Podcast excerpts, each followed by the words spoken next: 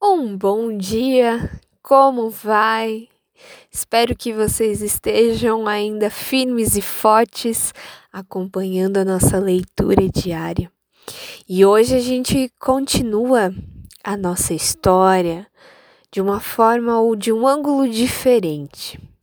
Nós, um mês, durante o mês, acabamos lendo Atos, é, vendo as viagens e as maravilhas que Paulo também pôde viver, e também todos aqueles que acompanharam ou que fizeram parte da história tanto de Paulo. Comecinho de Atos a gente teve bastante sobre ainda um pouco sobre os discípulos e sobre a atuação de Pedro. E agora nós queremos também conhecer um pouquinho do lado da história é, referente àqueles que acompanharam, ou melhor, foram instruídos por Paulo. E aqui nós temos o exemplo claro de Timóteo.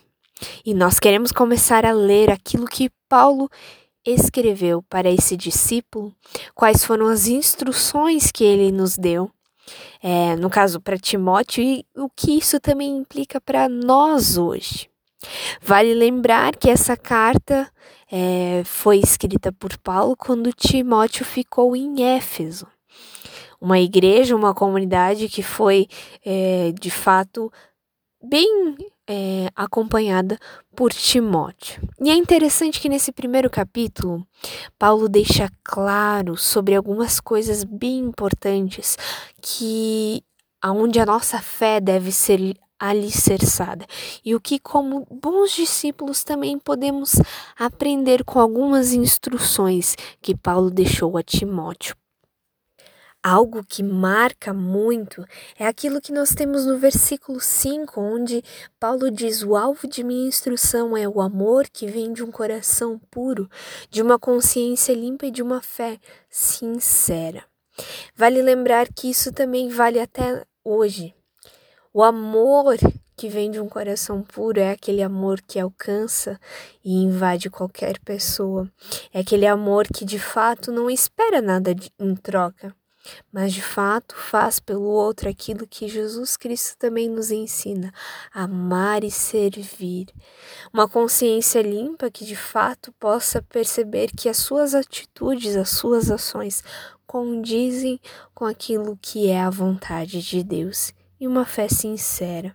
Uma fé que não tem medo, uma fé que de fato transparece nas suas atitudes, nas suas ações e que não tem vergonha.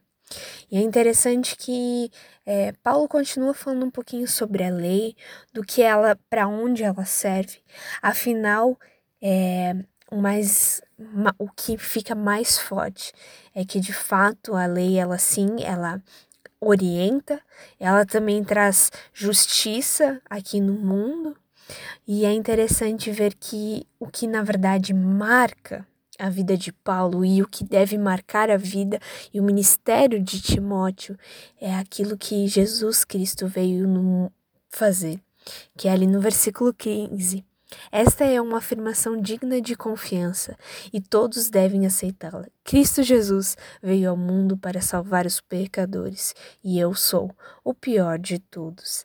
É interessante como Paulo também se reconhece como um pecador e de fato sabe que o único que pode transformar as suas atitudes e ter de fato aquela fé sincera é Cristo Jesus. Cristo Jesus é aquele que de fato transforma qualquer qualquer situação e qualquer pessoa, por causa da misericórdia de Deus e por causa do agir do próprio Senhor, que faz com que a gente seja transformado e tenha fé, fé verdadeira. E é interessante que o Paulo continua escrevendo, né? E ele, o versículo 16 é muito fantástico. Mas foi por isso que eu, eu, o pior dos pecadores, recebi misericórdia, para que assim Cristo Jesus mostrasse quanto é paciente. Desse modo, sirvo de exemplo a todos que vierem a crer nele para a vida eterna. Honra e glória a Deus para todos sempre. Ele é o Rei eterno, invisível e imortal. Ele é o único Deus. Amém. É isso que Paulo escreve, e de fato é essa a nossa, e essa deve ser a nossa fala mesmo sendo os piores pecadores que existem, mesmo que a gente saiba que a gente não é perfeito. Cristo Jesus é aquele que, por misericórdia, transforma e faz com que a gente possa ter nova vida. E é interessante que Paulo ainda continua escrevendo a Timóteo sobre a responsabilidade dele, que ele de fato apegue-se à fé e mantenha a consciência limpa, pois alguns rejeitarão deliberadamente a consciência e com o resultado a fé que tinha naufragou. Muitas pessoas na nossa vida de, de fé, na nossa caminhada de fé, muitas vezes não vão se apegar de fato à palavra e uma consciência limpa. De fato, vão vão esquecer Jesus no meio do caminho. Infelizmente, isso nós temos. Mas que nós possamos nos manter firmes. Afinal, essa misericórdia e esse amor que nos alcança. É, não há palavras para descrever o quanto nós é, podemos ser é, felizes e é, nos sentir agradecidos pela graça que Deus transborda na nossa vida e na nossa mudança também, porque provavelmente você já também notou o quanto Cristo Jesus mudou a sua vida ou a vida de alguma pessoa bem próxima a você.